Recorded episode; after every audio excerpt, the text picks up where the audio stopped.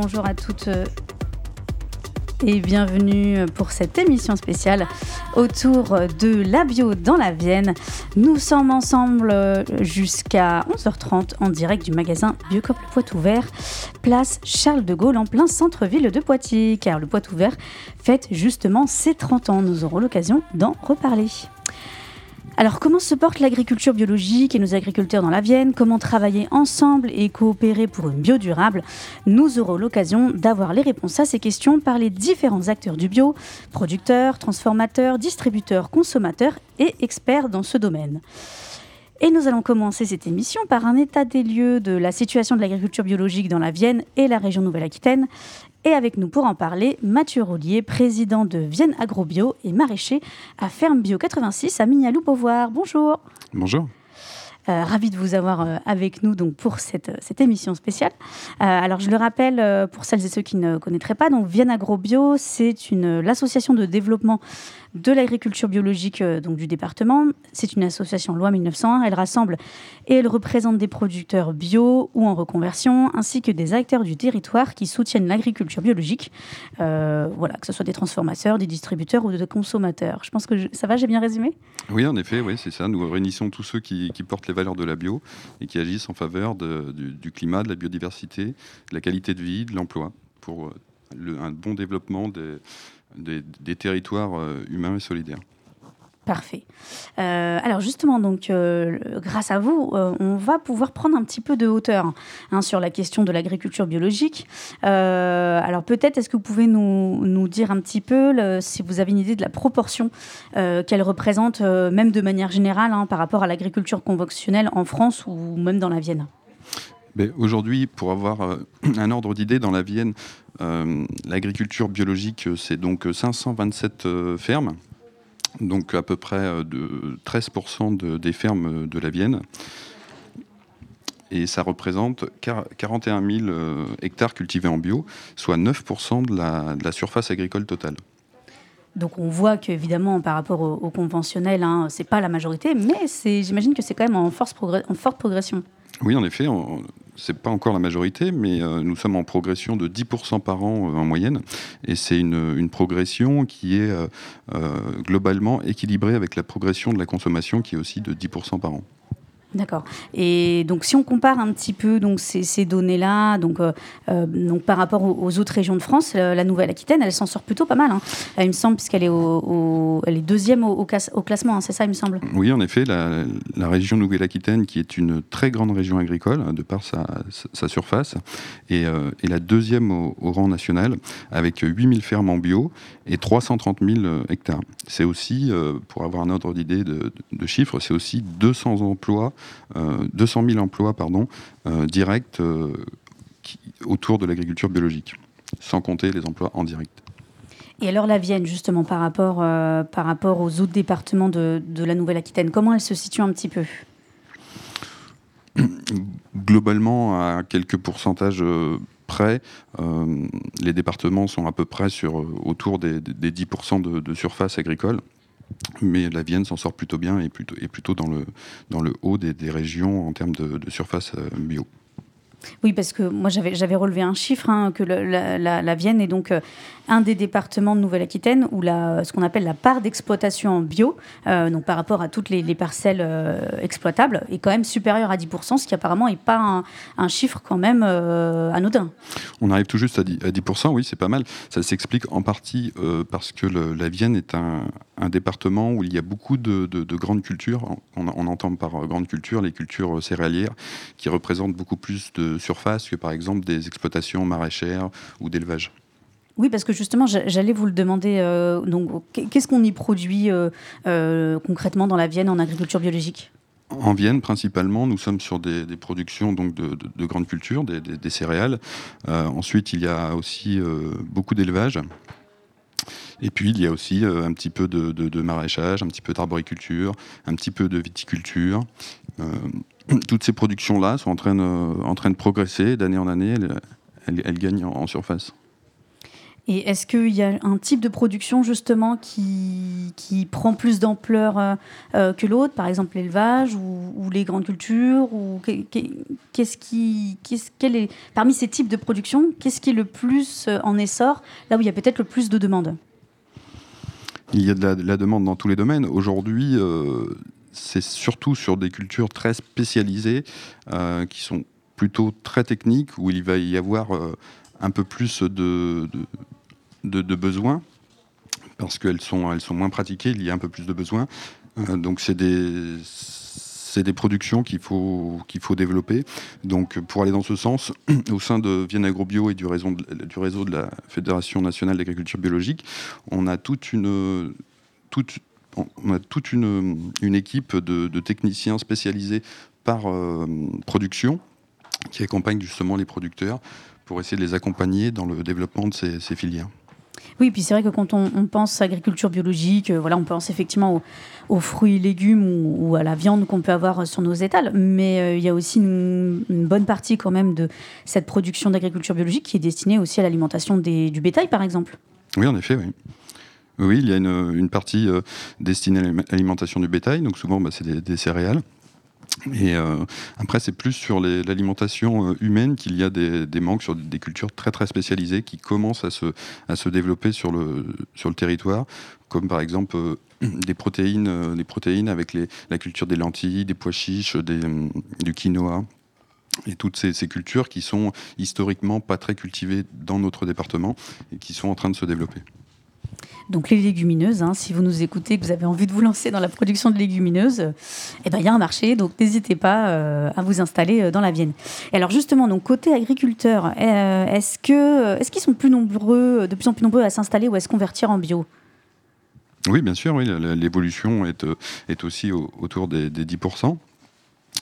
Euh, donc nous, euh, nos missions, c'est ça, c'est d'accompagner individuellement et collectivement euh, tous les, porteurs de projets agricoles, mais aussi les agriculteurs conventionnels qui s'intéressent qui à l'agriculture biologique pour les, par, le, par des actions de, de, de formation, de, journées d'information où du coup on les renseigne sur les, avec des, fiches euh, détaillées que, l'on peut leur fournir et on les renseigne sur justement toutes ces nouvelles techniques, sur les débouchés, sur les filières, de façon à pouvoir euh, les accompagner vers ces, nouvelles productions en agriculture biologique.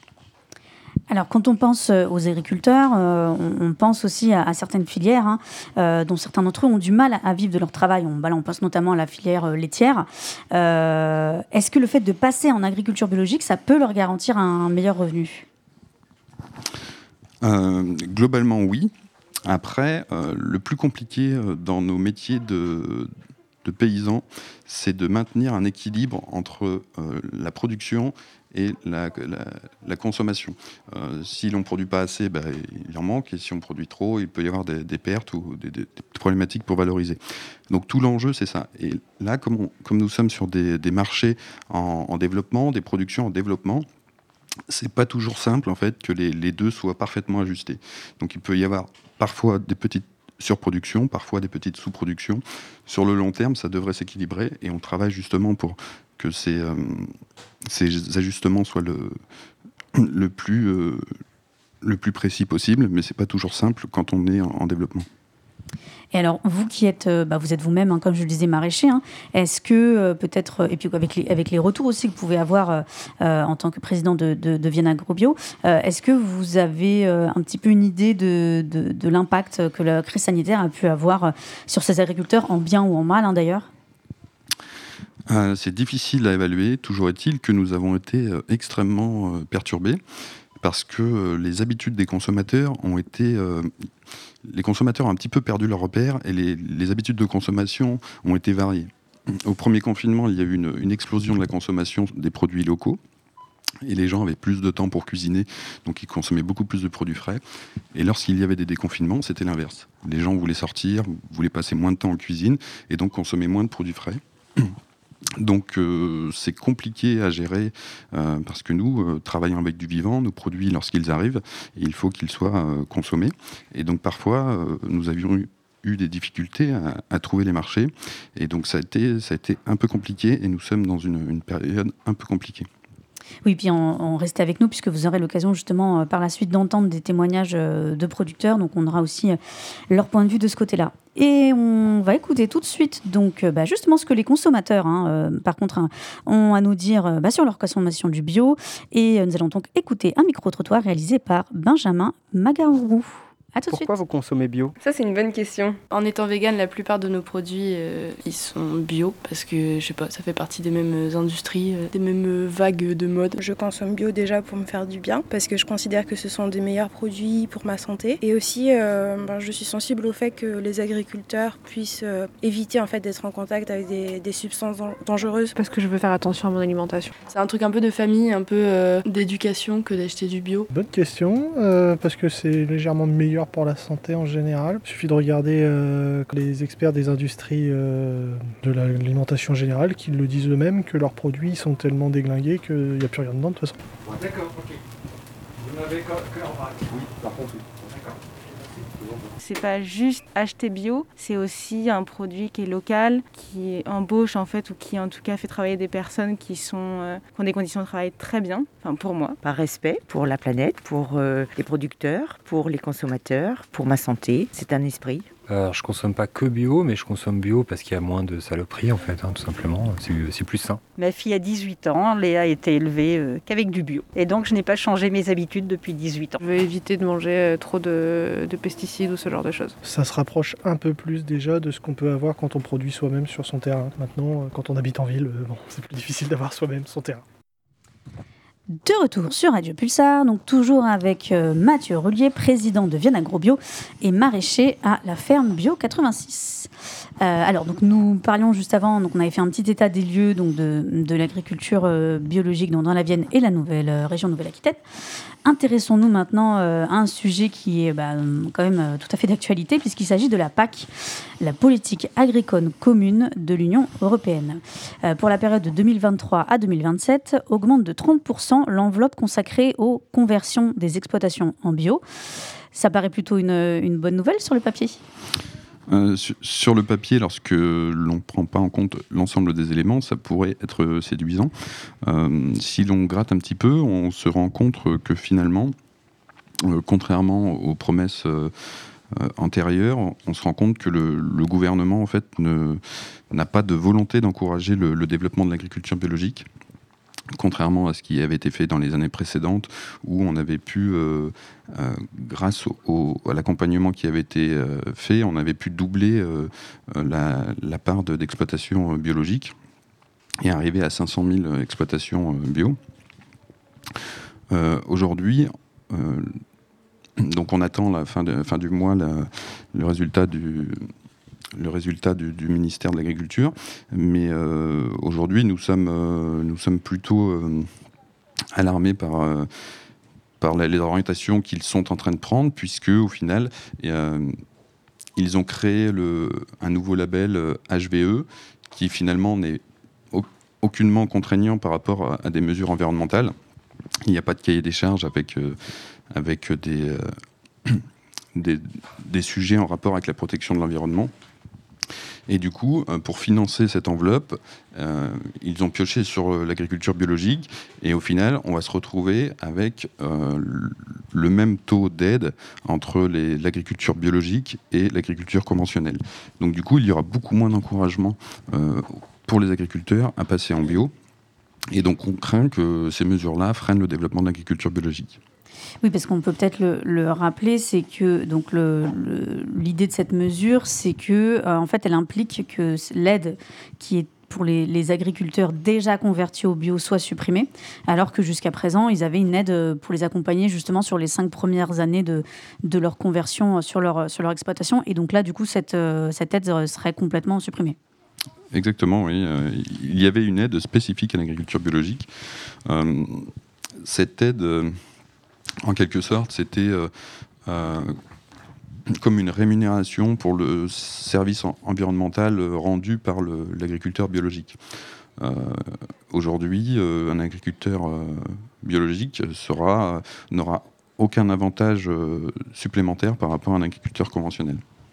Oui, donc c'est une mesure effectivement, euh, en tout cas, qui, serait, est peut-être un peu contradictoire, hein, parce que euh, de mettre en place euh, donc cette mesure qui risquerait de freiner la croissance de l'agriculture biologique, alors que justement, on le sait, hein, la demande des consommateurs, bah, n'a jamais été aussi importante hein, de, de, depuis, ces dizaines d'années.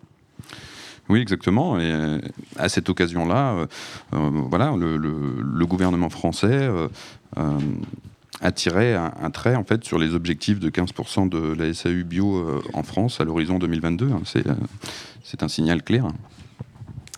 Et on va, on va finir euh, sur une note un peu, un peu positive.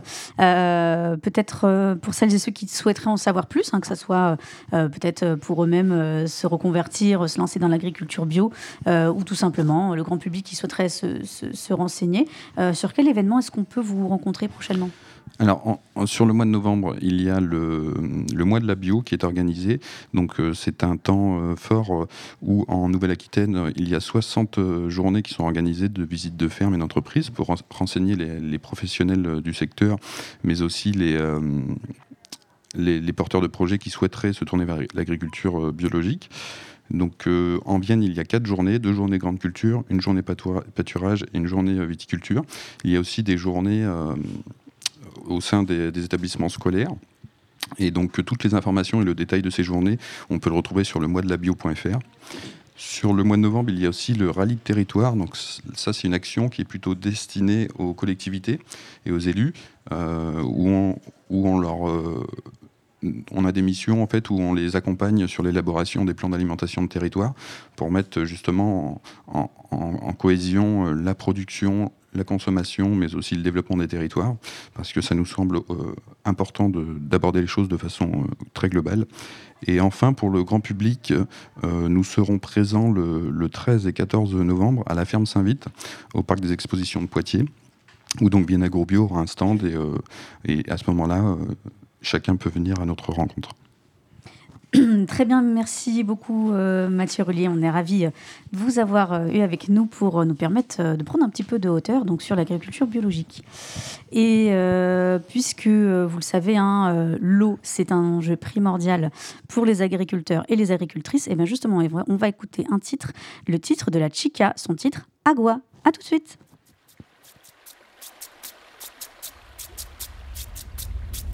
Del cielo cae agua, lluvia poderosa. Lávame la mente con agua fría y saca la pena de mi memoria, de mi memoria.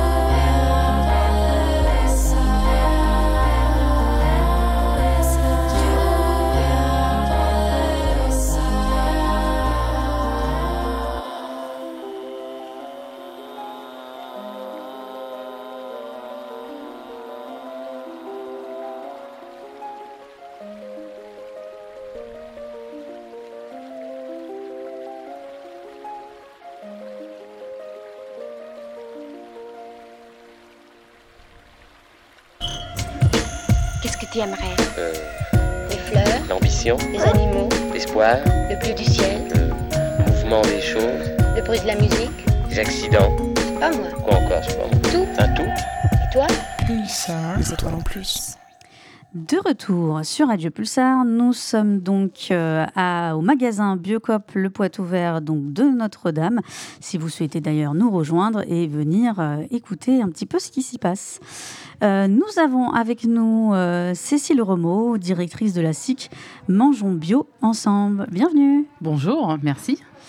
Alors, nous allons nous intéresser maintenant à une, euh, euh, une partie que j'ai envie d'appeler le du champ à l'assiette, euh, pour savoir un petit peu comment, ça se passe effectivement, euh, les produits euh, euh, bah, qui sont cultivés, comme on l'a pu entendre précédemment, euh, dans la Vienne et ailleurs, et qui euh, bah, sont transformés et qui arrivent dans notre assiette. Et donc, euh, c'est dans ce cadre-là que nous allons parler de Mangeons Bio Ensemble, euh, qui est une SIC, donc Société coopérative d'intérêt collectif.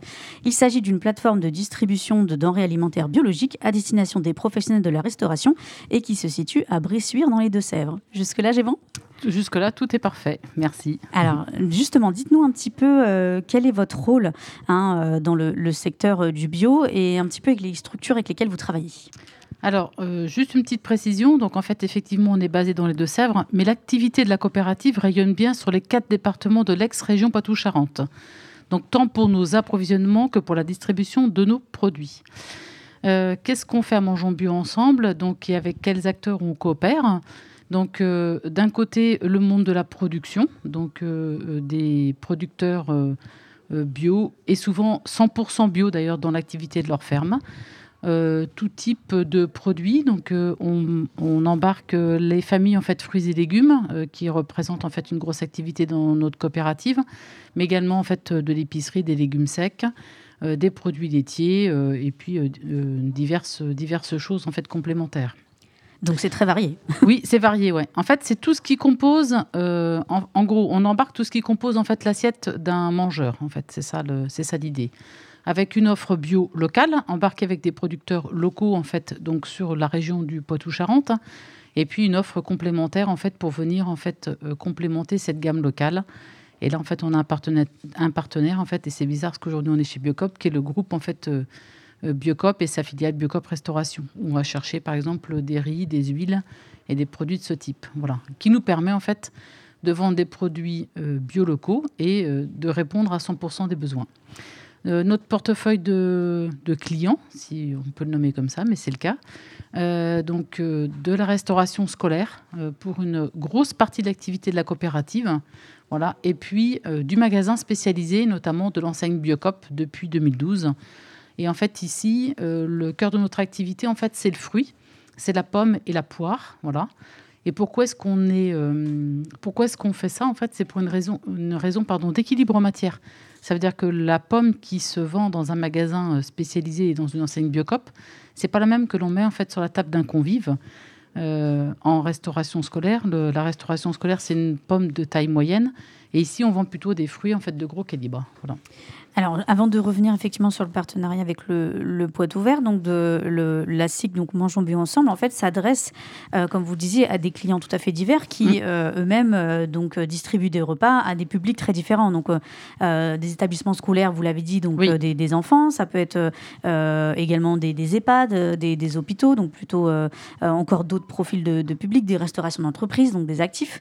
Donc vraiment, le, en fait, vos, vos repas, ils sont, ils sont distribués un peu partout et euh, vraiment à des publics euh, très variés.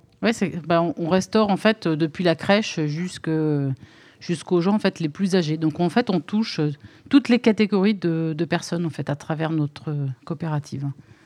Donc vous êtes un, acteur euh, à proprement parler hein, du, circuit court puisque euh, vous travaillez avec euh, des producteurs donc des territoires donc comme on l'a dit l'ex ou Charente principalement et vous leur permettez donc que leurs produits soient distribués au plus grand nombre. Comment est-ce que vous pouvez garantir à vos clients des volumes aussi importants?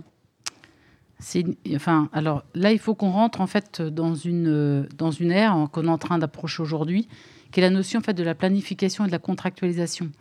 Euh, on est, enfin, je pense que vous avez, fait référence tout à l'heure en fait avec Mathieu Rullier, mais on est sur des notions de, volume en conversion en fait important aujourd'hui sur, euh, sur notre territoire.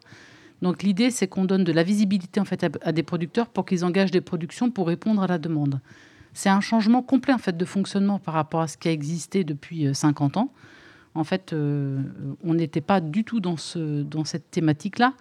On est passé avant par une thématique de produits de saison. Donc ça, c'est quelque chose aujourd'hui, je pense, qui est entré dans, la, dans les mentalités de la restauration. Et aujourd'hui, il faut qu'on repasse un cran et qu'on rentre en fait dans cette notion de contractualisation et de planification.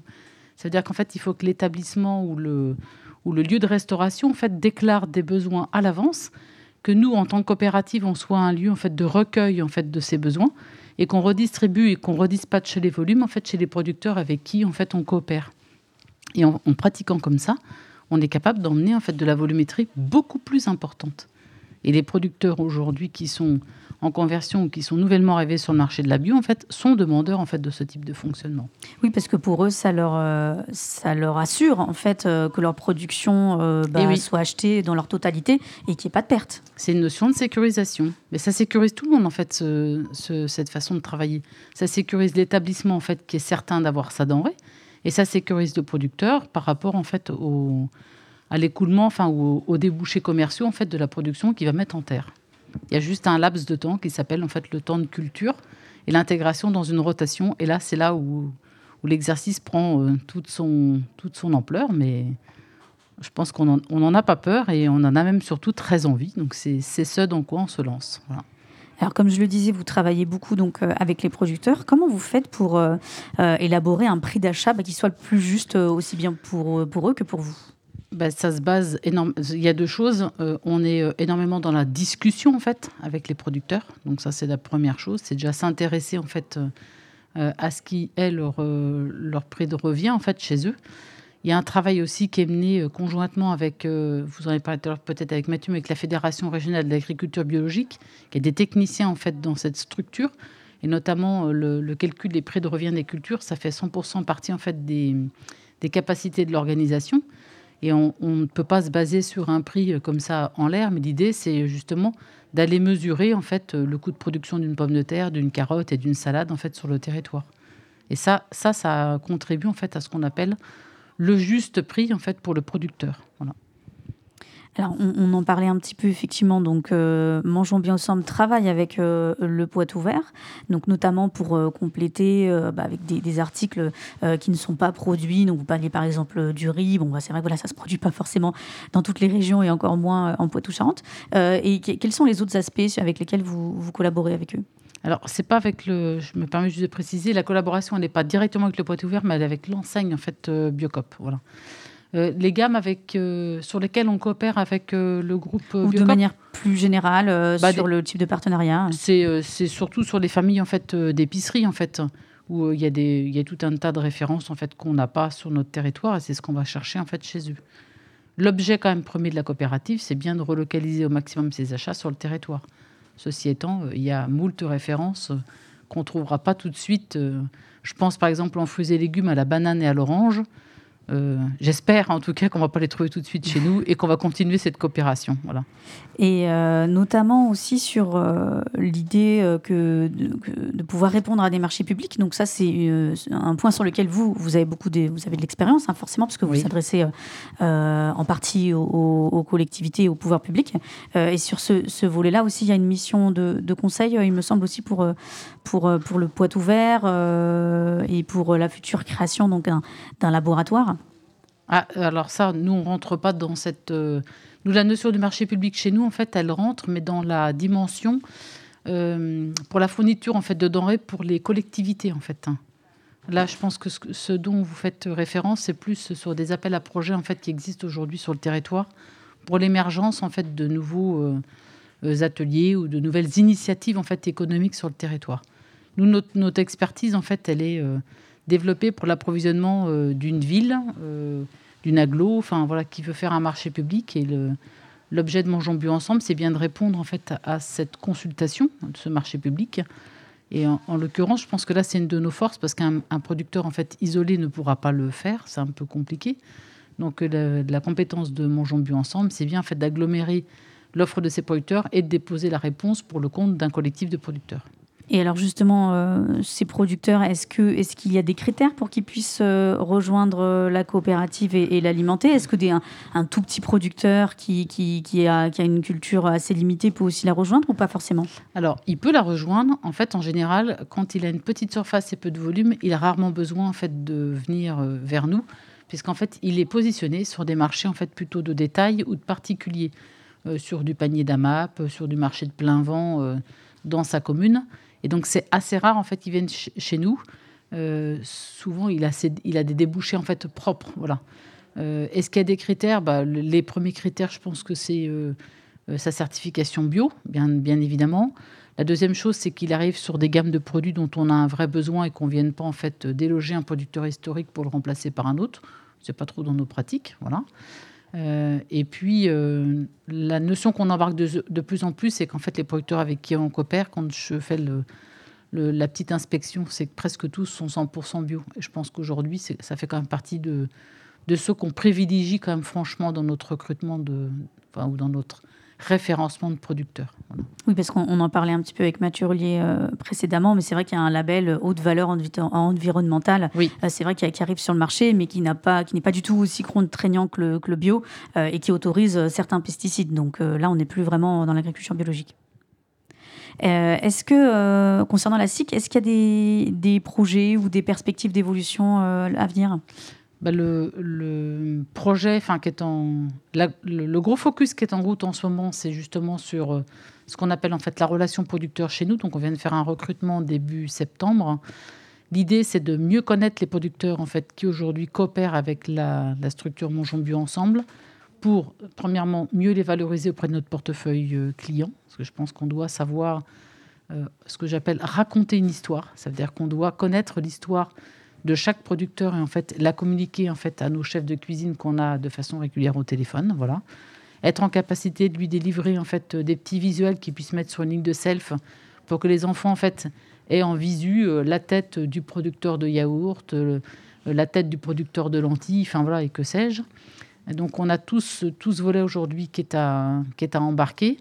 Et puis, on est euh, dans, dans une partie. euh, on- alors, après, on s'intéresse aussi à notre euh, empreinte écologique et au transport.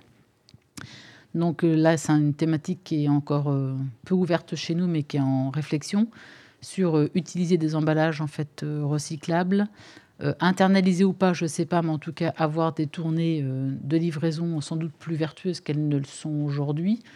Et ça, je pense que ça, ça passera par des notions de mutualisation logistique sur les territoires, avec sans doute d'autres acteurs de territoire bio ou non bio. C'est pas forcément très grave. Je pense qu'il y a une synergie en fait à trouver en tout cas dans la notion du circuit court, les derniers kilomètres, et sur des échelles en fait euh, géographiques très courtes. Voilà. Eh bien, merci beaucoup euh, Cécile Remo euh, de nous avoir parlé donc de la SIC Mangeons bio ensemble. Merci.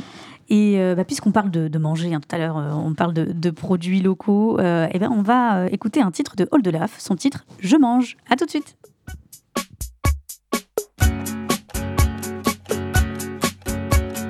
Quand je suis tout seul chez moi toute la journée, parce que j'ai un jour de libre pour me reposer, je mange. Je mange.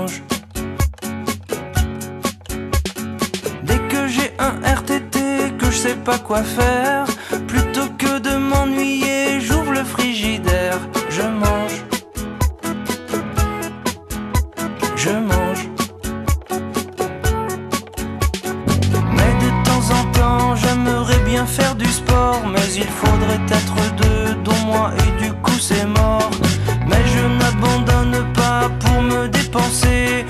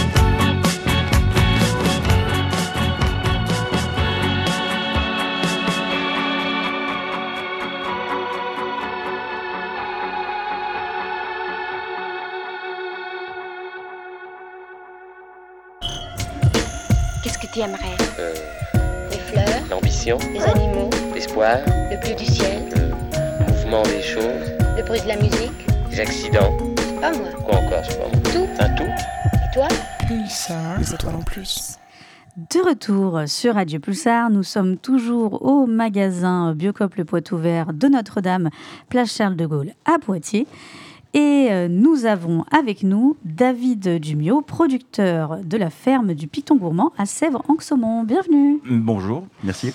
Alors, ravi de vous avoir euh, avec nous, puisque euh, donc, euh, vous allez pouvoir témoigner donc, en tant que, travailleur de la terre, hein, en tant que producteur.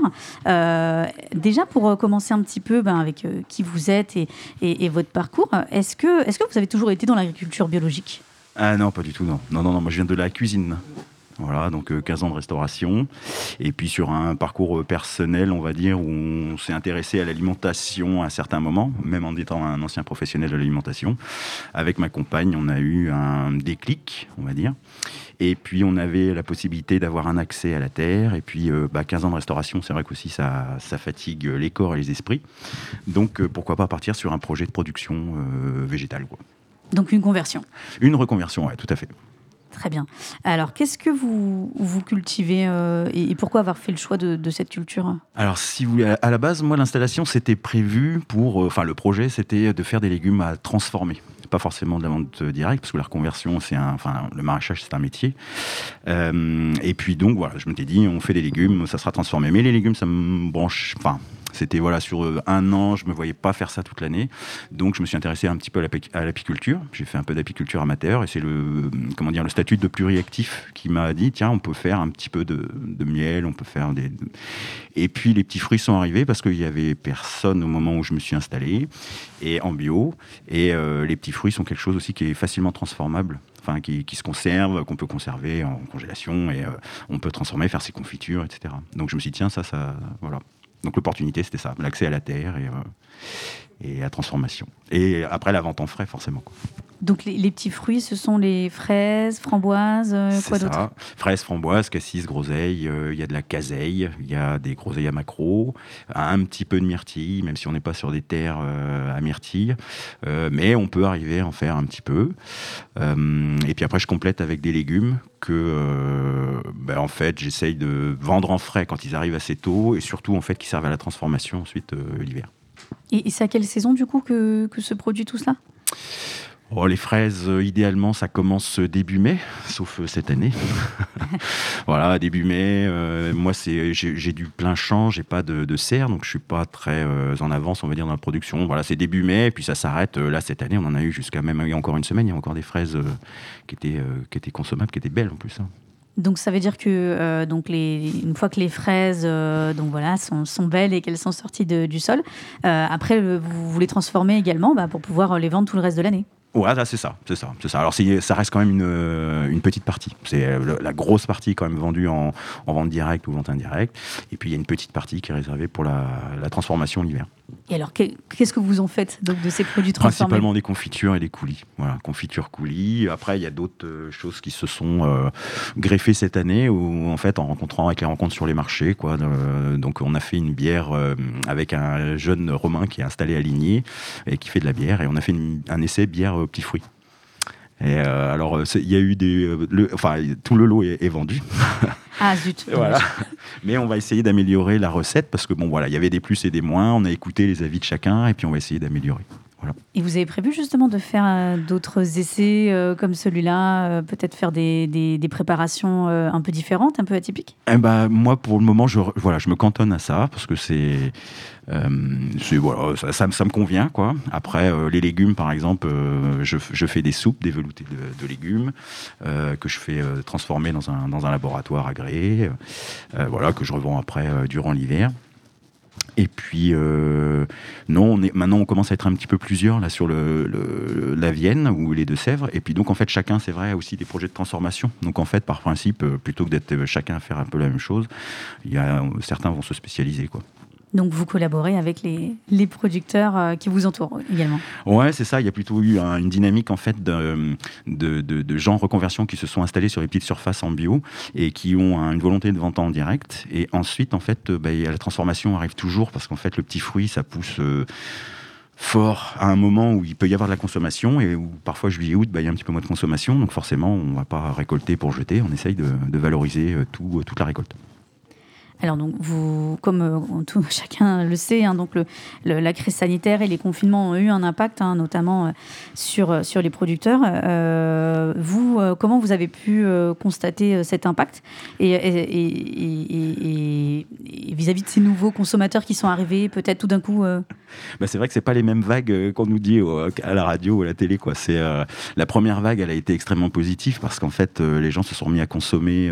je pense, enfin, moi, c'est mon, mon analyse, hein, c'est que les gens ayant plus de temps chez eux ont pu euh, refaire de la cuisine et donc euh, se sont peut-être intéressés aux produits frais et notamment aux légumes qu'ils ont peut-être fois moins le temps de, cuisiner chez eux.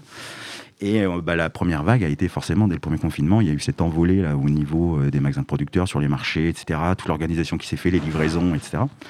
Et, et tout confondu, ben, euh, grosse vague positive, euh, du vent dans les voiles, donc une envie forcément de, continuer. Au premier déconfinement, euh, il y a eu une baisse forcément de, dynamique, mais en fait, on n'a jamais retrouvé comme c'était avant le premier confinement. Et donc depuis, ben, c'est un petit peu en dents de scie, puisque par exemple comme j'ai pas de serre, moi, et que je suis pas euh, en avance sur la production, euh, je fais un peu de pépinière, on vend des plants, etc. Et moi, par exemple, l'aspect négatif qu'il y a eu sur le confinement, ça a été les annulations des marchés aux fleurs. Euh, avril, mai, on était sûr, pas sûr. Et nous, même si on achète quelques plants, qu'on les transforme, qu'on fait nos boutures, etc., c'est difficile de prévoir à six mois. C'est-à-dire que là, même là, aujourd'hui, en novembre, il faut, enfin, octobre-novembre, il faudrait prévoir euh, le, printemps l'année prochaine. Mais la question, c'est, je prévois des choses, mais comment ça va se passer quoi? Et tout ça, bah, c'est de l'argent. C'est euh, donc, faut des solutions. Un, des plans A, des plans B, des plans. Donc, donc ces, consommateurs, c'est pas, vous les avez pas forcément fidélisés du coup. Il y en a, en fait, c'est leur, motivation euh, pendant le confinement qui a fait que, je, pense qu'en fait, les gens ont, découvert, ont redécouvert les produits locaux euh, et ils ont pu euh, voir les prix, quoi, c'est-à-dire la qualité, le rapport qualité-prix. Et ensuite, quand les habitudes reviennent de travail, ben, là, on a peut-être moins le temps d'aller à droite, à gauche et on veut aller à l'endroit où qui est bien centralisé, où il y a un peu tout. Donc après, il y a des gens qui, gardent quand même l'habitude, parce que moi, je vois, où je suis aussi investi dans des magasins producteurs, et euh, on a vraiment eu une baisse après le, après le premier déconfinement, c'est vrai, mais on n'est jamais revenu au niveau d'où on était avant. Voilà. Oui, donc c'est pour ça aussi que des, magasins et des distributeurs bah, comme le Poitou Vert sont aussi intéressants parce que ça vous ah bah permet aussi de, bah, de capter de la clientèle qui serait peut-être pas venue euh, jusqu'à la ferme ah euh, et qui trouve, euh, qui trouve vos produits. concernant le, justement le, partenariat avec le Poitou Vert, est-ce que vous trouvez que, que, que, ce, partenariat et cette, cette rémunération à du prix le plus juste est peut-être plus, plus adéquat avec le Poitou Vert qu'en passant par exemple par une par de la grande ou moyenne distribution ou par une centrale d'achat Oui, alors moi je travaille pas avec les, je suis trop, petit pour travailler avec des centrales d'achat, etc. Donc effectivement, euh, euh, moi je suis tout de suite, dès que je me suis installé, je suis tout de suite allé voir euh, le magasin de Saint-Éloi qui est le plus proche de chez moi. Et en fait, je travaille avec eux depuis 2017, le magasin du centre-ville et le magasin de la demi-lune aussi, Poitiers-Ouest. Et euh, bah, c'est un partenariat qui est, vraiment bien parce qu'on a, en tant que petit producteur, en fait, si vous voulez, la grosse valeur ajoutée qu'on amène, euh, euh, c'est que par exemple pour les fraises, vous avez des fraises des fois qui sont cueillies le matin entre dès qu'il fait jour, quoi. Et les consommateurs qui viennent en acheter le matin ont des fraises qui étaient sur pied il y a ne serait-ce que 3-4 heures, quoi.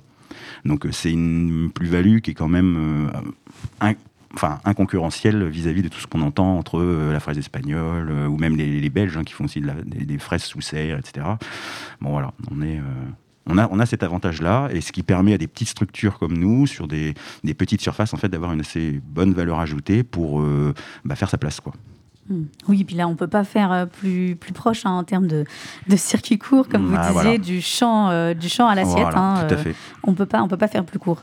donc, le, on, peut vous retrouver éventuellement à la ferme ou sur quelques étals de marché, même si là, effectivement, c'est plus trop, plus trop la saison. Donc, à partir de quelle période est-ce qu'on pourra vous, vous retrouver? Alors, généralement, à partir là, ce qui est prévu, c'est que si on a une année plus ou moins normale, euh, à partir de mi-avril, fin mars, euh, oui, fin mars, allez, mi-avril, euh, les plants qui démarrent, quoi. Donc, je fais des plants de fraisiers, framboisiers. On peut se retrouver sur. je démarre pas les marchés, c'est juste les marchés aux fleurs. Donc, généralement, bon, ça serait bien que le marché aux fleurs de Saint-Benoît soit maintenu l'année prochaine parce que ça manque. Là, cette année 2021, on était avec un, camarade sur le marché de Montmorillon qui avait lui été maintenu parce qu'ils arrivaient à y avait un, souci de jauge, il fallait organiser la jauge. Euh, voilà, donc les marchés aux fleurs, et puis ensuite les premières fraises, normalement avec une météo normale, et eh ben c'est chez moi, c'est on va dire euh, début mai, quoi début mai, euh, bah, au magasin. généralement, je commence un peu avec les magasins, puis dès que la production, au bout de 8 jours, en fait, hop, je commence les marchés. Donc les marchés, bah, moi je démarre sur le marché de Bonneuil-Matour le samedi matin. Donc là, je n'y suis pas, hein. mais il faut y aller, c'est un, un, bon petit marché. Et puis le marché de Montmorillon le mercredi. Très bien, donc eh ben, j'espère que nos auditeurs et auditrices auront pris note euh, donc pour euh, dans quelques mois hein, euh, au printemps pour pouvoir, pouvoir vous retrouver. Bah, merci à vous en tout cas. Merci beaucoup David Dumio. merci. et puis bah, tout à l'heure nous avons entendu un, micro-trottoir réalisé par Benjamin et puis le revoilà avec nous pour une petite chronique. On t'écoute Benjamin.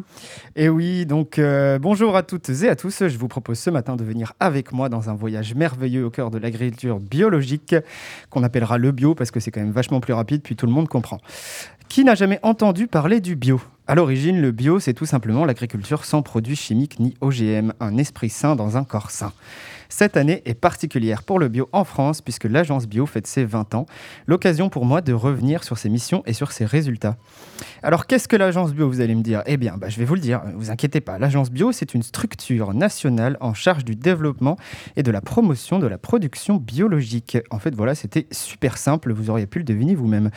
Ces missions sont donc faire connaître aux citoyens la diversité et la qualité des produits biologiques, expliquer les exigences de ce mode de production et partager avec l'ensemble des acteurs de la production à la consommation, les enjeux du développement de la production biologique. Rien que ça, autant vous dire que dans un monde rempli de Roundup, la tâche n'est pas facile. Pour résumer, l'agence bio sert d'intermédiaire entre l'agriculteur, l'État et le consommateur. C'est elle qui a la charge de faire valoir le bio sous tous ses aspects. Et le moins que l'on puisse dire, c'est que l'agence bio s'en sort bien. En 20 ans, la France est devenue le troisième plus grand marché des produits biologiques au monde. Depuis 2001, son chiffre d'affaires a été multiplié par 13 pour atteindre 13 milliards d'euros en 2020. Quant aux surfaces cultivées selon le mode de production biologique, elles ont été multipliées par 7 en 20 ans.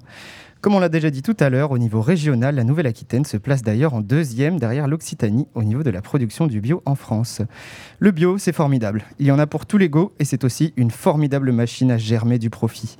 Je vous fais un petit tuto, c'est simple. Tu cueilles tes petites framboises dans les champs, tu les fous dans un sac éco-responsable flanqué du label AP Bio et, euh, et, hop, le, les 30 grammes de framboises à 6,50 euros la barquette, le profit assuré.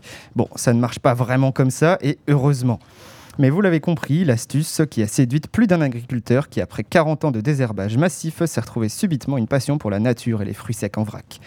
Bon, revenons à nos moutons, je m'égare et laissons un peu ce petit agriculteur en pleine transition tranquille. C'est bien beau pour ces chiffres sur le bio, sur le profit du bio, mais comment ça se matérialise dans mon assiette? Eh bien, le bio représente 6,5% de la consommation alimentaire des ménages français. En 2010, 23% des Français déclaraient manger du bio, au moins une fois par semaine. En 2019, ce chiffre est passé à 47%.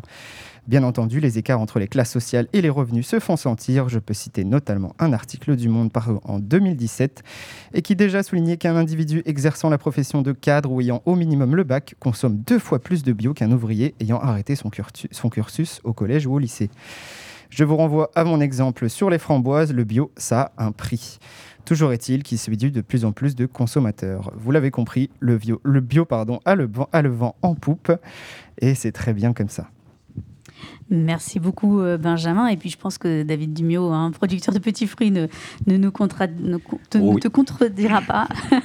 c'est surtout le et puis il y a le goût quoi. Voilà, je pense que c'est quand on vient goûter euh, quelque chose de bio, voilà, on, est dans un circuit court généralement, enfin en local, et euh, bah, derrière il y a du goût, il y a du peps, donc voilà, il faut faire la balance qualité-prix et puis après les, les consommateurs jugent. Merci beaucoup euh, à tous les deux. Et puis, euh, juste après, on va parler de, coopération euh, et de coopérative. Et justement, quoi de mieux que les frangines pour nous en parler avec leur titre Ensemble. À tout de suite.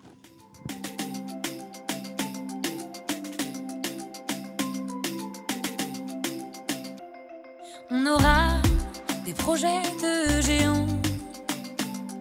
On verra enfin s'aimer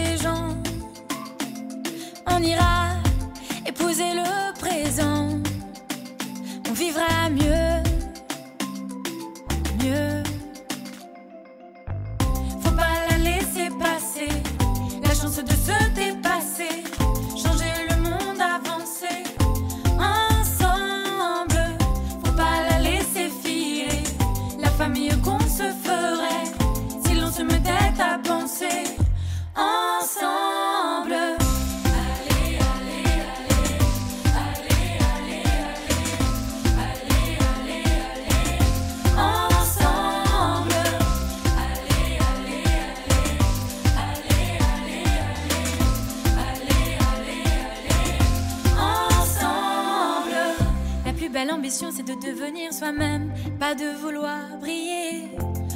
partout des gens célèbres, on ne les voit pas pleurer.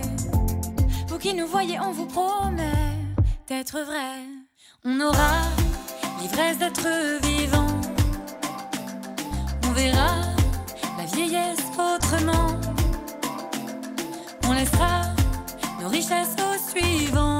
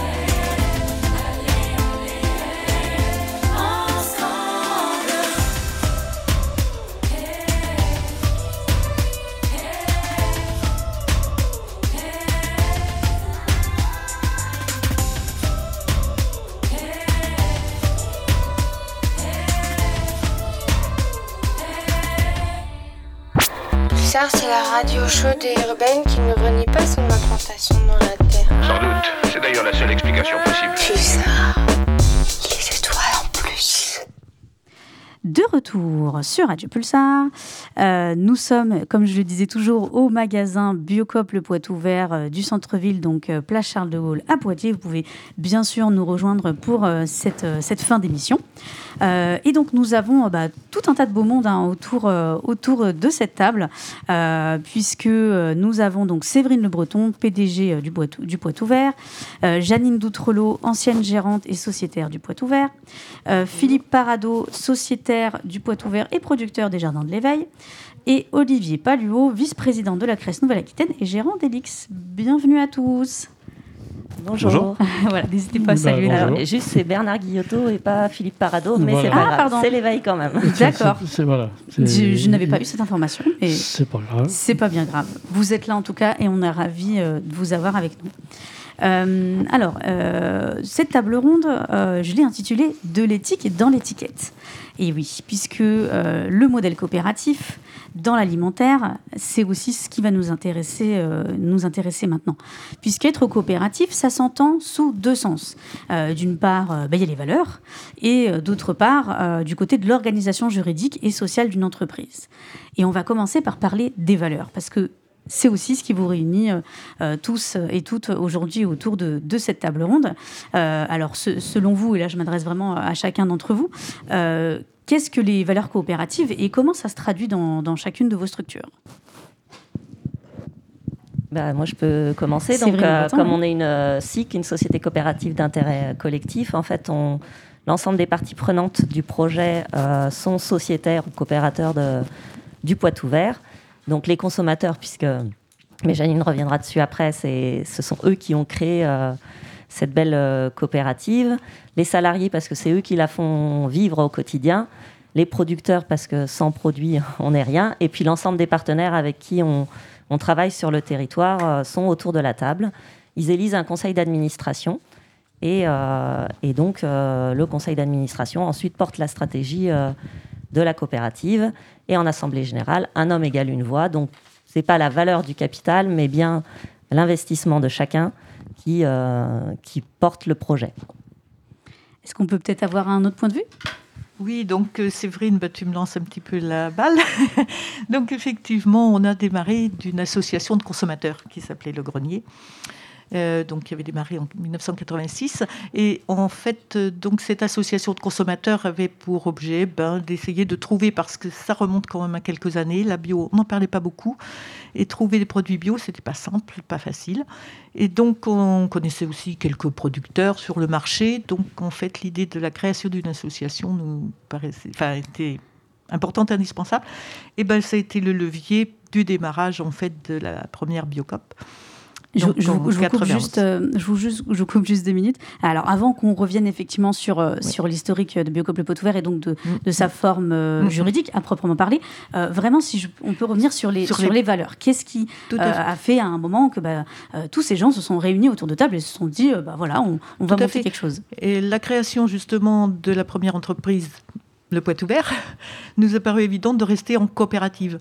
Et à l'époque, c'était pas si facile que ça. J'ai fait des démarches euh, auprès de la chambre de commerce, etc., pour savoir comment on allait créer cette entreprise. Et ben partout, j'avais l'impression euh, d'être calé partout. Euh, ben non, faites vos preuves, ben non, vous rêvez complètement, ça peut pas, etc. Et moi, pour moi, donc, ça me paraissait évident. Bon, heureusement, Biocop était là, derrière nous, puisqu'on avait déjà des intercop à l'époque. C'était le début de Biocop. Et ben, ça me paraissait évident qu'il fallait rester coopératif. Donc, avec la place pour les consommateurs, pour euh, les producteurs, puisqu'on démarrait avec eux, et les salariés, puisqu'il y allait avoir des salariés. Donc voilà, donc on a démarré en statut SARL coopérative. C'était juridiquement compliqué, mais on voulait garder vraiment cette valeur un homme égale une voix et une voix égale pour chacun. Voilà. Alors, monsieur, euh, monsieur Guillotot, donc, euh, donc, pour le coup, euh, vous êtes une association, euh, mais vous, vous êtes proche donc, de ces valeurs euh, coopératives. Absolument. Euh, nous, on est une association de quartier euh, qui avait pour valeur de travailler sur, euh, euh, sur le lien social, sur euh, euh, la lutte contre les inégalités, des choses comme ça. Donc, euh, au fur et à mesure de, de l'évolution de, de l'asso- l'association, on a créé différents, différents services, notamment une, une épicerie solidaire, des, loisirs familiaux et puis des chantiers d'insertion, dont un jardin et un restaurant associatif qui ont aussi comme, euh, principe de participer euh, aux valeurs transversales de, de, l'association en termes de, ben, de lutte contre l'exclusion, hein, par le chômage notamment, euh, les- l'épicerie solidaire avec euh, euh, les paniers qu'on peut apporter aux, personnes en difficulté et, aussi les loisirs familiaux qui aussi contribuent au lien social que, l'on veut apporter au niveau du quartier. Donc tout ça, nous, participer à une coopérative, ça va tout à fait dans le sens de, de notre travail au niveau du quartier. Oui, donc on, on l'a vu, donc euh, association de la Nuit 101, les jardins de l'é- d'éveil, qui se situe où d'ailleurs euh? À Malaguet, on a deux sites. On a un site qui, à, à Malaguet sur Migny-aux-Anses et un site sur euh, la Piqueterie, qui était notre euh, jardin original au départ, qu'on est en train de transformer en ce moment en, en verger. Voilà, qui. Bon, on a planté à peu près 300 arbres, et puis, euh, bon, pour. Il y a aussi besoin de beaucoup de fruits en ce moment, notamment dans des épiceries solidaires, et donc euh, ça nous paraissait évident de, de, de créer ce verger. Voilà, avec des. diff- voilà. Bon. Pe- Peut-être pour ajouter quelques, quelques éléments sur les- Palluot, oui. le mouvement coopératif. C'est c'est un mouvement qui est assez ancien maintenant, hein. il puise ses racines au 19e siècle.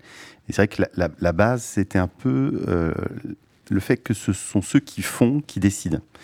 Et donc, on a dans le mouvement coopératif, qui est une des grandes familles de, l'économie sociale et solidaire, euh, une tradition assez forte dans le milieu de l'alimentation et de l'agriculture. On a eu énormément de coopératives agricoles qui ont été fondées par des producteurs qui se sont rassemblés pour, euh, je euh, construire et gérer leur propre entreprise. Ce qui est intéressant dans, l'évolution de ce mouvement coopératif, c'est qu'on a ensuite eu un certain nombre de coopératives qui étaient des coopératives de consommateurs, c'est-à-dire que là, c'était plus les producteurs, mais les gens qui consommaient, qui se sont rassemblés pour organiser et créer des structures commerciales dans lesquelles la, dimension lucrative n'est pas la première, mais il s'agit avant tout d'avoir aussi une utilité qui est euh, territoriale. Et puis ce qui est intéressant dans, dans la dernière famille des coopératives que sont les SIC, c'est la capacité à faire coopérer des gens qui sont de nature différente. Comme l'expliquait euh, Madame Le Breton, c'est le fait de mettre à la fois des consommateurs, des producteurs, euh, et puis différents acteurs autour de la table pour qu'ensemble ils partagent un même projet. C'est bien ça la, richesse de la dimension coopérative, c'est on est à la fois sur une entreprise commerciale, donc avec une, dimension économique qui, doit être viable, et en même temps on travaille à une utilité, à une forme d'intérêt supérieur, de l'intérêt collectif général, et c'est ça, c'est cette dimension euh, euh, de, de promesse et d'utilité sociale qui, je dirais, transcende un peu les aspirations de l'ensemble de ces parties prenantes. Oui, on, on aura l'occasion ultérieurement de, de donner euh, des exemples justement, euh, même euh, en Nouvelle-Aquitaine, hein, de, de, de- de ces formats-là. Vous vouliez Et dire, oui, juste, pour compléter, effectivement, il y a donc euh, le partage du projet en commun, mais il y a aussi le partage de la richesse. C'est-à-dire qu'on n'est pas là pour enrichir une seule personne, mais le partage, euh, il y a un vrai partage à la fin de l'année vers les salariés, pour rester dans le projet, pour continuer à le, à le promouvoir, mais en tout cas, aucunement pour enrichir une seule personne. Et est-ce que euh, euh, cet esprit euh, collaboratif et coopératif, est-ce qu'il se traduit aussi peut-être dans les liens avec les, producteurs, peut-être un peu plus de proximité, voire même peut-être, je ne sais pas, vous de me dire, mais une relation peut-être un peu plus horizontale aussi, moins de pression aussi sur, sur les producteurs qui, que s'ils passent par, par des centrales d'achat ou des, des- des grandes ou moyennes surfaces, où, là, la, pression et donc les, les prix sont tirés vers le bas, là, a priori, le- la relation est beaucoup plus apaisée.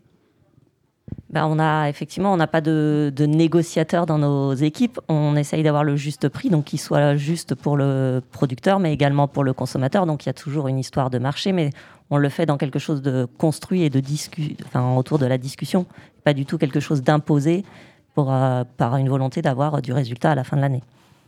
Et ils sont autour de la table euh, au conseil d'administration. C'est bien pour ça, oui, qu'ils sont entièrement partenaires.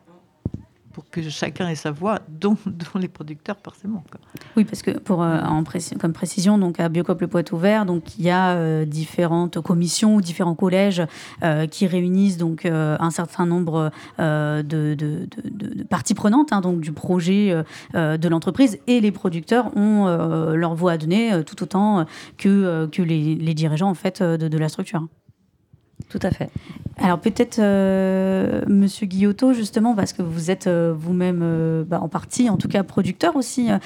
comment vous la, la voyez cette euh, cette relation aussi et cet euh, esprit collaboratif euh, euh, vous bah, au, au quotidien dans vos échanges euh, avec le Poitou Vert notamment? Bah, D'une manière euh, toute simple, hein, comme je viens de le dire. euh, c'est une question de. Comment dire euh,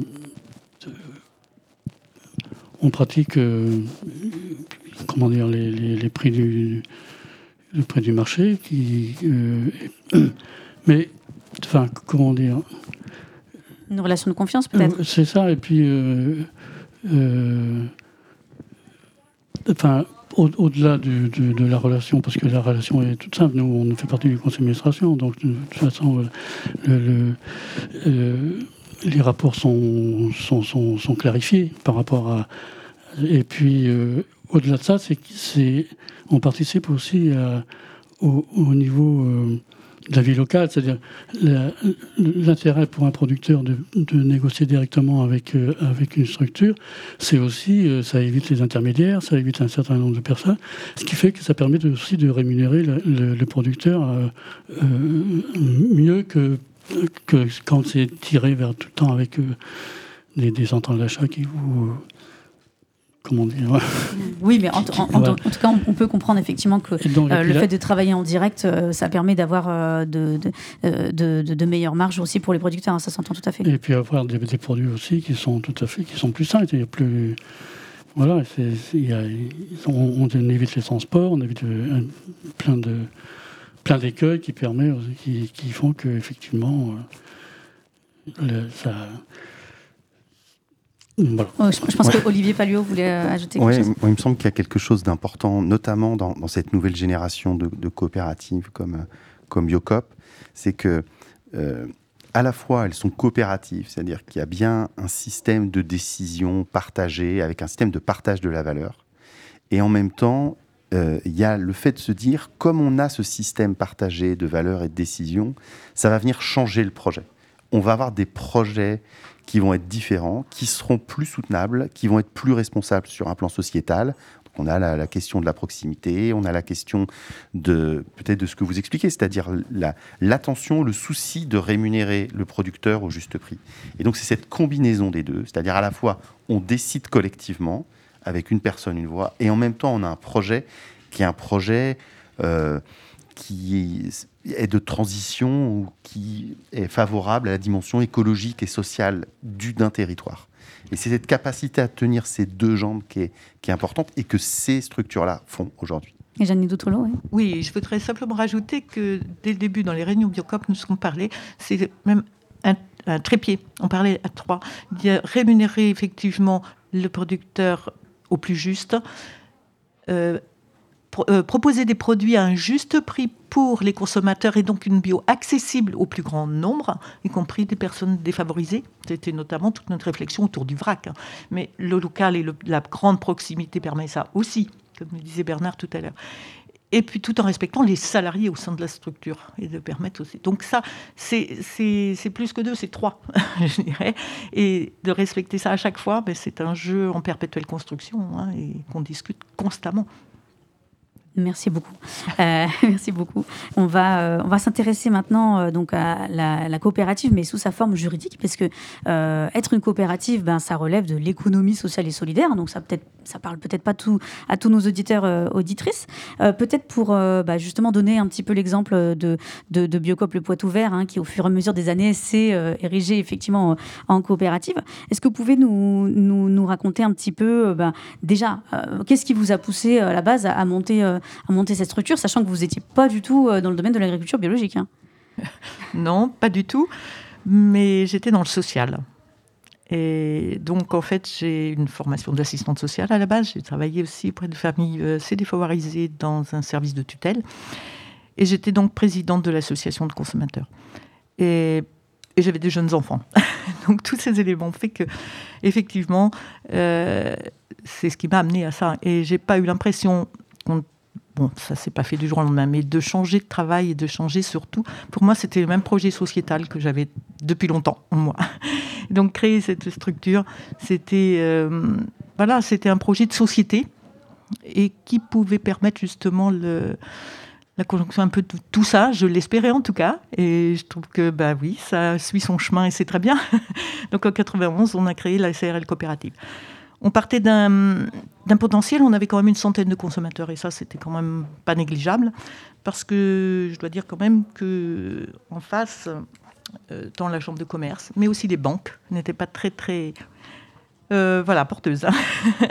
c'était plutôt faites vos preuves et on les a fait. La preuve, mais euh, c'était pas simple. On a une autre structure, je trouve, qui est dans l'économie sociale et solidaire, qui nous a bien aidé dès le départ. C'est une cigale. Il y avait une cigale locale un club d'investissement pour la gestion de l'épargne locale. Et donc, on a eu, ben, comment dire, en transition, avant d'obtenir notre premier prêt bancaire, on a eu un apport d'une cigale qui nous a vraiment, vraiment donné le coup de pouce.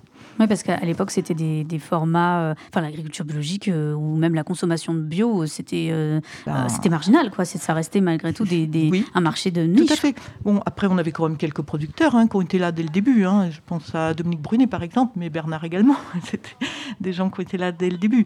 Mais c'est vrai qu'il fallait trouver des producteurs. Fallait... On avait ce potentiel de consommateur et ça, ça a été quand même un point essentiel. Donc en 91, hein, on a donc démarré, et comme je disais tout à l'heure, en SARL coopérative, parce que donc moi j'ai pas trouvé autour de moi donc euh, comment créer autrement. Mais c'est bon on a tâtonné on a cherché on a créé ça. Voilà. Mais euh, c'est vrai que quand j'ai entendu parler de la SKIC j'ai trouvé ça génial comme statut. J'ai pas eu le courage moi ni l'énergie de mettre en place parce que je trouvais que c'était beaucoup de choses hein. c'était nouveau un peu comme statut et beaucoup de choses à mettre en place bon voilà mais ça c'est fait et je trouve ça génial Oui, parce que les, les, les SIC, donc euh, pour la petite euh, l'abréviation, donc qui veut dire Société coopérative d'intérêt euh, collectif. Donc elle a été créée en 2018 et l'idée c'était de passer encore euh, un pas euh, en plus euh, dans l'esprit euh, coopératif de l'entreprise. C'est vrai, C'est ça. En fait, euh, alors, on ne dit pas une création, on dit une transformation. Transformation. C'est toujours le poids ouvert. Euh, déjà, les SIC, ça existe que depuis 2001. Donc, le mouvement coopératif existe depuis très longtemps, mais ce statut-là existe depuis peu de temps.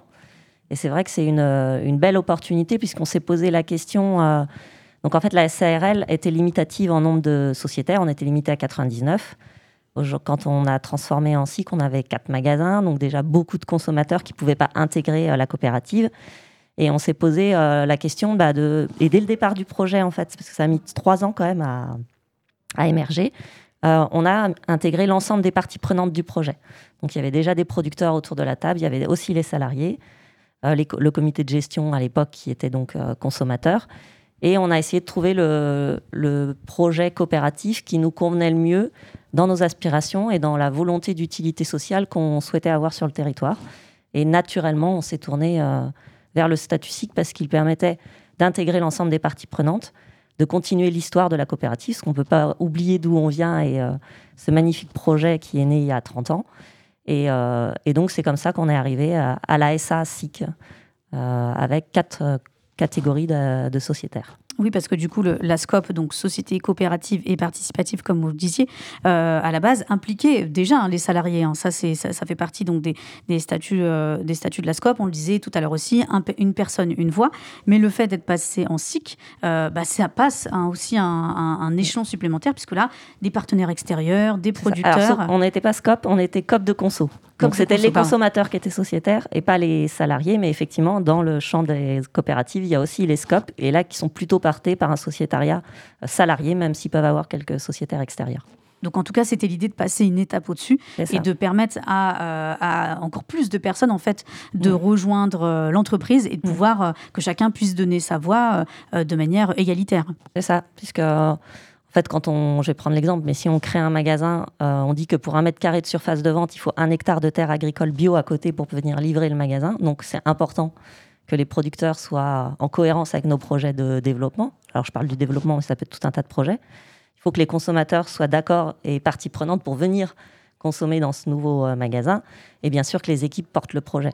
Donc c'est important euh, qu'on ait l'ensemble des parties prenantes autour de, la table et bien sûr les partenaires, puisque ce sont euh, des associations du territoire qui elles aussi portent les valeurs euh, sur euh, la Vienne, pour notre cas. Donc on, en parlait tout à l'heure, hein, je, je regarde Monsieur Paléo, euh, euh, donc on, on a vu que le, le format euh, coopératif et notamment dans l'alimentaire, donc c'est en, en plein boom, hein, euh, le- les nouvelles créations donc de Scope, de SIC ou autres, euh, et- et- enfin en tout cas explosent hein, par rapport à, à ce que ça a été ces dernières années, parce que j'ai l'impression que c'était des formats d'entreprise qui étaient assez peu connus. Est-ce que vous avez peut-être que- quelques exemples, je parle à l'échelle de, de la Nouvelle-Aquitaine, de, de- de formats comme ça qui, qui, qui marchent bien? Oui, alors moi je suis gérant d'une SCOP, mais, c'est vrai que je, vais défendre les SIC par rapport à ce qui a été dit tout à l'heure sur euh, le fait qu'une SIC c'est un projet de société. Alors euh, avec le jeu de mots, c'est à la fois une société commerciale et c'est bien un projet de société au sens de, la société avec un grand S dans laquelle on vit. pour les raisons d'ailleurs qui ont été expliquées, c'est-à-dire que ça permet de mettre autour de la table des gens qui a priori ont un langage ou des intérêts qui font qui sont pas forcément convergents. Et donc c'est la SIC qui va faire ce travail-là. Alors effectivement, on a plusieurs exemples qui se mettent en place, sachant que, comme ça a été dit, la SIC est un statut récent, qui a, aujourd'hui que 20 ans. Euh, on a de plus en plus de restaurants d'insertion, c'est-à-dire de structures qui vont être plutôt en aval, c'est-à-dire qui vont euh, proposer un service de restauration, euh, parfois avec un support d'insertion, c'est-à-dire avec des salariés qui euh, sont euh, souvent éloignés de l'emploi et qui vont proposer leur activité auprès de restaurants. Donc on a ça notamment en Sud-Aquitaine. On a le- le- également les supermarchés coopératifs qui, qui- interviennent euh, euh, beaucoup. On a également des projets euh, en SIC, euh, y compris qui vont se mettre en place sur ce territoire-là de Grand Poitiers, euh, qui visent à euh, euh, mettre en place des outils de transformation. Euh, donc on a en fait dans le mouvement coopératif euh, plusieurs projets qui sont en train de créer de qui sont en train d'intervenir sur l'ensemble de la chaîne de l'alimentation depuis la production jusqu'à la distribution et la consommation, y compris par le biais de la restauration. Mais en réalité, c'est aussi, euh, je dirais, le mouvement qui a été initié là, à travers la Biocop, parce que en, ayant cette capacité à intégrer des consommateurs, des salariés, des producteurs, ça oblige à penser la chaîne dans son ensemble. Et c'est là où le mouvement coopératif, du coup, est peut-être un peu a une capacité par son statut à être force d'innovation sur, euh, sur ces supports-là. Donc, euh, on l'aura compris, donc le, le- le- le- le modèle coopératif permet notamment, euh, et là, puisque c'est le sujet aujourd'hui à l'agriculture biologique, de se structurer bah, et de structurer aussi tous les maillons de la chaîne. Et Biocop Le Poitou Vert bah, est un des maillons de, la chaîne, puisque c'est le, sur le volet de la, distribution. Peut-être aussi, justement, donc on, parlait de transformation des, produits. Est-ce que peut-être on peut parler un petit peu de, l'avenir et des, perspectives d'avenir pour, pour, pour Le Poitou Vert Euh, oui, donc c'est, euh, on est une des premières structures du réseau Biocop à avoir développé euh, les métiers de bouche. J'étais pas là à l'époque, mais donc les premières boucheries. Aujourd'hui, on a aussi poissonnerie, traiteur. Et ça, c'est vraiment un projet qui est porté par les équipes depuis. Alors moi, je suis arrivée en 2015, mais d'avoir un labo de transformation qui permet d'avoir vraiment des produits de qualité le plus possible avec de l'apport de production locale. Et donc, euh, on a pour projet à terme de développer un laboratoire qui livrera nos six points de vente. Voilà, sur la charcuterie, du traiteur, euh, boucherie et éventuellement aller aussi euh, vers la restauration collective. Très bien. Eh ben, un beau projet qu'on suivra. Et puis, euh, puisque d'ailleurs, euh, euh, Grand Poitiers aussi accompagne hein, des coopératives de, producteurs. Donc, on voit que ça, c'est vraiment un, sujet de fond et qui, est, qui est un sujet d'avenir, en fait. Est-ce que vous avez chacun un dernier mot à dire? Oui, si on revient à, à 30 ans en arrière, en 91, euh, l'agriculture biologique n'avait pas droit de citer à la Chambre d'agriculture. On n'était que très peu d'agriculteurs à l'époque. Et c'est là qu'on a créé euh, le, le GAP, un groupement d'agriculture biologique, qui est devenu au- aujourd'hui Bien Agrobio, qui est partenaire, euh, qui est euh, au conseil d'administration aussi de, la COP, de la Biocop. Et c'est important parce qu'en 91, pour s'installer en agriculture biologique, eh ben, il fallait pas le dire qu'on était en agriculture biologique. Il fallait faire des projets qui étaient en dehors de...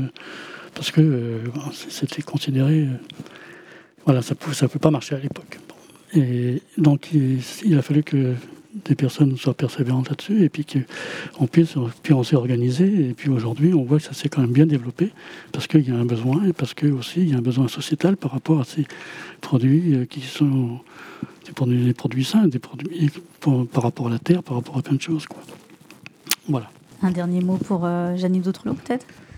Oui, ben, c'est vrai, comme dit Bernard, hein, euh, bon, il fallait y croire, on était un peu innovant, ça marchait, mais je pense que c'est aussi, et c'est ce que disait Séverine tout à l'heure, il faut être un peu, et ce que disait monsieur euh, à ma gauche là, Paluo, c'est pas le mot, excusez-moi, Euh, il faut être présent dans cette société. Et aujourd'hui, je pense que Biocop a encore est, est là ici tout ce qui se passe au niveau local, hein, au niveau de, de tous les partenaires hein, euh, du, de la Biocop.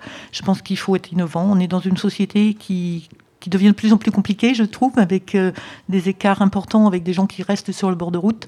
Et je pense qu'il va falloir innover pour être présent à cette société, pour laisser personne de côté. Et je pense que l'économie sociale et solidaire a vraiment toute sa place à ce niveau-là. Et, euh, et, ce qui s'est fait, donc je crois qu'on a encore beaucoup à inventer.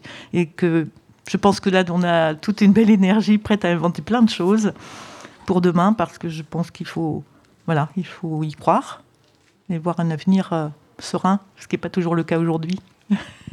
Bon, en tout cas, la- l'agriculture biologique euh, a de beaux jours euh, devant elle. hein. Ça, je pense qu'on est, on est tous d'accord là-dessus. Est-ce que quelqu'un veut rajouter un, un dernier, un dernier petit mot pour clôturer cette, cette table ronde? Bah, moi, je dirais juste que ces projets, ils font sens parce qu'ils sont portés par euh, une énergie collective et euh, une intelligence euh, collective. Si ça, ce mouvement a pu naître il y a une trentaine d'années et sortir d'un marché de niche parce qu'il y avait des producteurs qui y croyaient et des commerçants qui avaient une autre vision du commerce. Et aujourd'hui, c'est ça qui va nous emmener aussi vers l'avenir. Et c'est vraiment le collectif pour moi qui est très ressourçant et très enrichissant au quotidien. Eh ben, merci à tous et à toutes d'avoir été, euh, été avec nous. Puis merci aussi à nos autres euh, invités qui se sont succédés pendant, pendant cette heure et demie, puisque ça y est, cette émission euh, arrive à sa fin. Euh, donc merci à ceux également donc, qui ont pris la parole et qui nous ont euh, écoutés. Comme on le disait, hein, la, la bio, je pense, a encore euh, de très beaux jours devant elle. Euh, et comme nous avons pu l'entendre euh, par de nombreux acteurs locaux de la Vienne, euh, qui font tout pour que les consommateurs aient des produits de qualité euh, sur les étals, euh, en circuit court, c'est encore mieux évidemment, euh, et en permettant à ceux qui les produisent et les transforment de pouvoir en vivre convenablement. Euh, et n'oubliez pas que cette semaine euh, est dédiée aux 30 ans du Poitou Vert. Cette semaine continue, donc il y a de nombreuses animations et des dégustations qui sont prévues donc, dans les magasins donc, de Poitiers et de Châtellerault. Vous aurez bien sûr tout le programme sur biocoplepoitouvert.fr. Et puis si vous souhaitez écouter ou réécouter cette émission à loisir, eh ben, le podcast sera retrouvé sur radio-pulsar.org. Et puis bah, nous, on va se quitter avec euh, un titre des poids de vin, puisque restons, restons local hein, jusqu'au bout, avec les poids de vin euh, Jabberwocky et leur titre Feeling Dancing Tempo. Et moi je vous dis bye bye